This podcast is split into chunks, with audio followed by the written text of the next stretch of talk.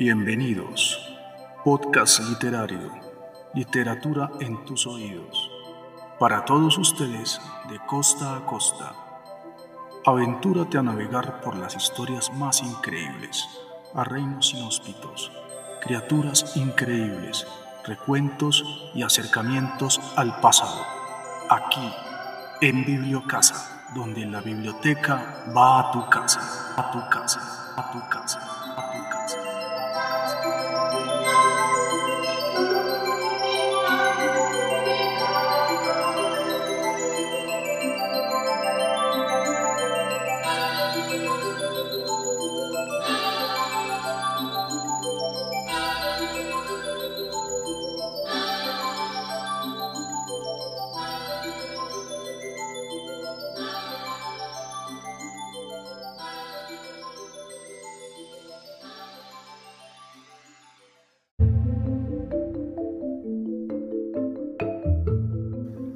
El mensajero de Agartha Capítulo 2 Los visitantes Después del entierro de la abuela empezaron a ocurrir cosas raras en la casa. Movían los objetos de un lado a otro, se desaparecían los cubiertos, las puertas se cerraban con llave ellas solas. Me regañaron más de una vez creyendo que era yo el culpable de que una taza desapareciera de la cocina y reapareciera unas horas después en el garaje, o de la ruptura de un espejo en un baño, o de que los libros de mi mamá quedaran todos desparramados por el suelo y no en la biblioteca que era su lugar. Yo me defendía, prometía que no tenía nada que ver con eso, pero seguían mirando de reojo y no me creían del todo. Una noche me desperté a las 3 de la mañana y vi una figura de estatura pequeña, delgada, caminando por el corredor del segundo piso. No fui capaz de decir nada y me metí entre las cobijas muerto de miedo. Otro día, en medio de un aguacero torrencial, pude ver a la perfección a dos seres que cruzaban el patio conversando. Eran bajitos, cabezones y se vestían con túnicas blancas, como si fueran monjes. ¿Eran amigos de la abuela? ¿Eran fantasmas que, como ella, estaban en tránsito vagando de una dimensión a otra? Yo no me atreví a hablar sobre el tema con mis papás, pues seguramente me mirarían como si estuviera loco.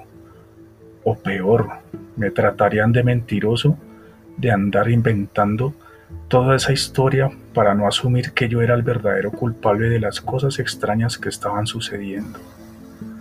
Hasta que un domingo me puse a tomar unas cuantas fotos de la casa para incorporarlas al computador y practicar con el programa de Photoshop y de repente en una de las imágenes apareció uno de esos seres al fondo caminando de la sala a la cocina.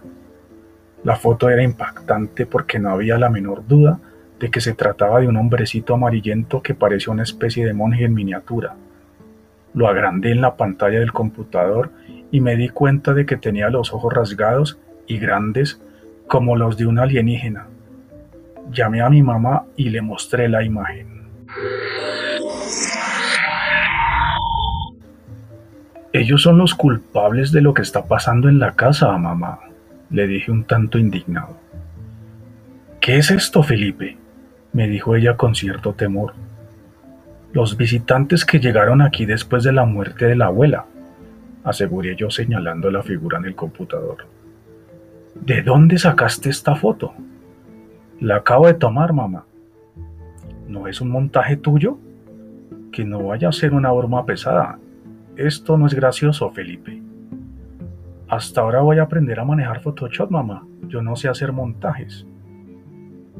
Mi mamá quedó muy impresionada y esa noche le dijo a mi papá que había que terminar la casa rápido porque era importante mudarnos cuanto antes de allí. Lo curioso es que yo fui sintiendo cada vez con mayor claridad esas presencias y no me asustaban. Antes bien me dejaban una sensación de paz, de sosiego, como si la casa estuviera protegida y a salvo. Y en efecto, así fue. Una tarde de un viernes llegué de montar en bicicleta y había un alboroto en la cuadra. Una patrulla de policía estaba parqueada justo al frente de la casa, Los vecinos comentaban la situación en el andén del otro lado y una ambulancia acaba de llegar con la sirena encendida. Me acerqué a enterarme de qué era lo que había pasado. Me dio miedo pensar que a mi mamá le hubiera dado un ataque o algo por el estilo, pero no, se trataba de dos ladrones que aprovechando que la casa estaba sola, se había metido forzando la entrada del garaje. Lo extraño era que los tipos estaban paralizados de la cintura para abajo y no dejaban de gritar de dolor. Dos camilleros lo estaban ayudando a acostarse para llevarlos al hospital. Y si la casa estaba desocupada, entonces, ¿quién los había paliado de esa manera? Lo que ellos gritaban a voz en cuello era que los habían empujado desde el segundo piso con una fuerza brutal hasta obligarlos a rodar y quedar inmovilizados en el primer piso con las piernas rotas y todos machacados y amoratados.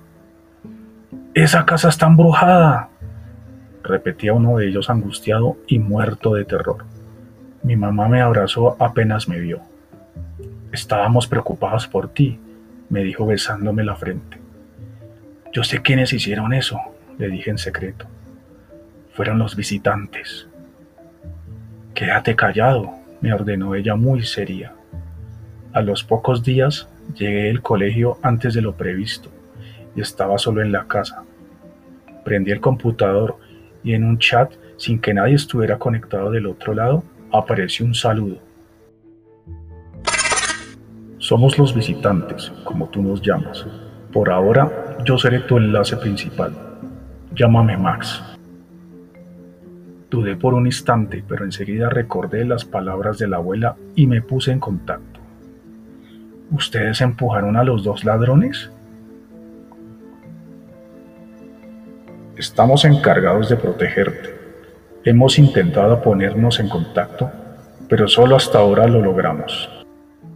¿De dónde vienen? Por ahora eso no importa. Amigos nuestros que viven en un reino subterráneo llamado Agartha necesitan un mensajero y tú eres el indicado. Yo soy un niño. Por eso mismo eres tan importante. Confiarán en ti, te creerán. Pero si no me creen ni mis papás, les hablé de ustedes y no quieren escucharme. No tienes que hablar de nosotros. Tienes que estar atento porque pronto tendrás que viajar y te transmitirán un mensaje muy importante. ¿Y a quién debo entregárselo? A todos, a la humanidad. ¿Y cómo hago eso? ¿Esos amigos de ustedes vendrán a la superficie a hablar conmigo?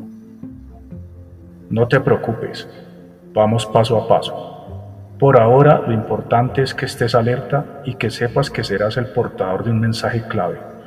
Luego veremos la manera de transmitirlo. ¿Y quién me contactará y dónde? En un minuto sonará el teléfono. Es tu tío. Él es el encargado de conducirte. Suerte, Felipe. Está bien, Max. Chao. Escribió el punto final y sonó el timbre del teléfono. Levanté el auricular y era el tío en efecto. Fuimos directo al punto. Él me preguntó, ¿ya te contactaron? Lo acaban de hacer, tío, por internet. ¿Son los mismos que están en la casa? ¿Los que empujaron a los dos ladrones por la escalera? Eso parece, tío, sí. ¿Te dan miedo? No, para nada. Uno de ellos, Max, me acaba de decir que seré un mensajero. ¿Tú también soñaste con mi mamá? Sí, la abuela me advirtió todo esto que está pasando. Pensé que me estabas, pensé que estaba volviéndome loco. Tú eres distinto de los otros adultos, por eso te eligieron, tío. Hubo unos segundos de silencio en la línea. Al fin el tío suspiró y dijo, Pues sí, la realidad no puede ser solo eso, que cree todo el mundo, conseguir dinero, pagar facturas y morirse. Hay algo más, yo siempre lo he sabido. Bueno, ahora nos va a tocar ir juntos detrás de ese algo. Apenas tenga más información, yo te aviso. Quedo pendiente, tío. No le digas nada a nadie por ahora. Quedamos en contacto, campeón. Colgamos.